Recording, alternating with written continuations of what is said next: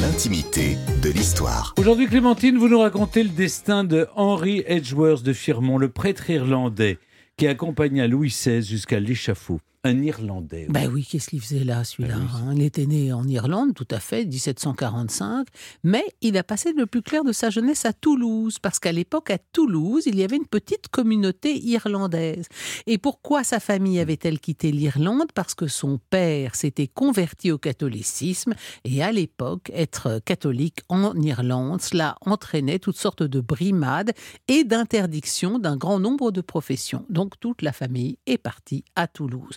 Henri devient prêtre et au passage, comme il en a un petit peu marre d'entendre les Français écorcher son nom, il va le franciser parce qu'il s'appelait euh, Henry Edgeworth, certes, mais Edgeworth of Ferrymount, c'est-à-dire la colline aux fées.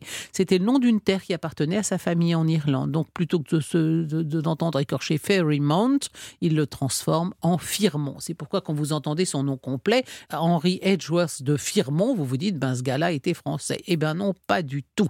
Et il devient le prêtre attitré d'un petit cercle d'Anglais et d'Irlandais euh, qui vivent à Paris. Survient la Révolution française. Les ecclésiastiques commencent à faire l'objet de brimades. Il y a le confesseur de Madame Élisabeth. Madame Élisabeth, c'est la sœur de la sœur cadette de Louis XVI. Lui, il sent que ça, commence à sentir le roussi, tout ça, donc il juge plus prudent euh, d'émigrer. Donc Madame Élisabeth n'a plus de confesseur. Alors on propose à Edgeworth de remplacer ce confesseur. Et Edgeworth est-il téméraire ou tout simplement extrêmement naïf, c'est-à-dire se rendant pas du tout compte de la façon dont vont évoluer les, les événements en France, eh bien lui continue comme si de rien n'était à se rendre aux Tuileries en soutane auprès de Madame Élisabeth. Et au même moment, Sachant certaine sa condamnation à mort, Louis XVI demande à son avocat Guillaume de Malherbe d'aller chercher ce fameux Edgeworth dont sa sœur lui a parlé. Le 20 janvier 1793, donc c'est la veille de l'exécution de Louis XVI, Edgeworth accepte la responsabilité d'entourer le roi dans ce moment effrayant et il est conduit près de lui à la prison du Temple. Donc voyez-vous, les, les- candidats pour accompagner Louis XVI à ce moment-là ne se pressaient pas au portillon puisque, y compris l'archevêque de Paris, euh, avait, fui. Et hum, quand Edgeworth voit Louis XVI à la prison du Temple, il a raconté bien sûr tout ça en détail et je vous invite à le lire, mais il est surtout frappé par sa sérénité et une fois seul avec lui malgré tout, le roi est ému aux larmes et il lui dit « Je n'ai vu depuis longtemps que des êtres insensibles, mes yeux y sont accoutumés, mais la vue d'un homme compatissant, la vue d'un sujet fidèle ébranle toute mon âme et me met dans l'état où vous me voyez. » Le roi, on le sait, va être autorisé une dernière fois à revoir sa famille. Il revient brisé de douleur. Et dès lors, une seule pensée l'obsède, mourir dignement, après avoir reçu les sacrements de l'Église. Le 21 janvier 1793, Louis XVI se lève à 5 heures du matin. Il entend à nouveau la messe, reçoit la communion des mains de l'abbé, mais déjà, on vient le chercher. Il demande quelques minutes de répit. La porte fermée, il tombe aux genoux de l'abbé. Tout est consommé, monsieur.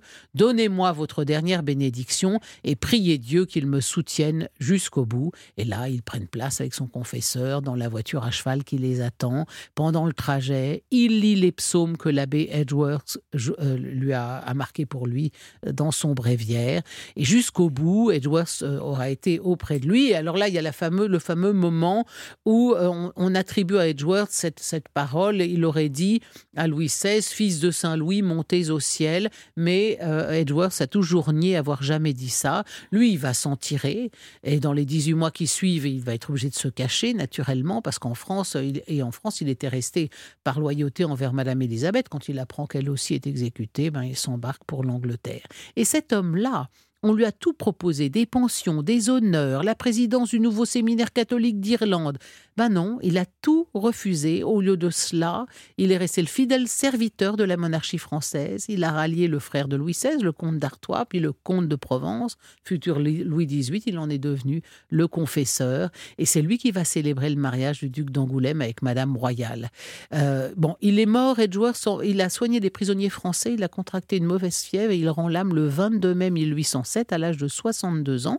Il est entouré et enterré dans le petit cimetière catholique de Mito. Et c'est Louis XVIII qui se fait un devoir de composer lui-même l'épitaphe du plus fidèle des Irlandais. Je pleure un ami, un consolateur, un bienfaiteur qui avait conduit le roi mon frère aux portes du ciel et m'en traçait à moi-même la route. Le monde n'était pas digne de le posséder plus longtemps. Stéphane, Jean-Luc, je suis sûr que on dira la même chose de vous quand vous serez mort. Le monde n'était pas digne de les posséder plus longtemps. Oh là là, oui, c'est une façon de vous dire, allez, il était temps de partir aussi jeune. Merci beaucoup Clémentine.